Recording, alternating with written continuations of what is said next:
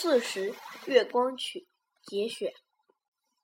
皮鞋匠静静地听着，他好像面对着大海，月亮正从水天相间的地方升起来，微波粼粼的海面上，霎时间洒遍了银光。月亮越升越高，穿过一缕一缕轻纱似的微云。忽然，海面上刮起了大风。卷起了巨浪，被月光照得雪亮的浪花，一个连一个朝着岸边涌过来。皮鞋匠看看妹妹，月光正照在她那恬静的脸上，照着她睁的大大的眼睛。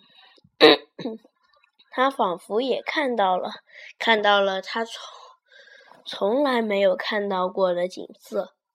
在月光照耀下的波涛汹涌的大海。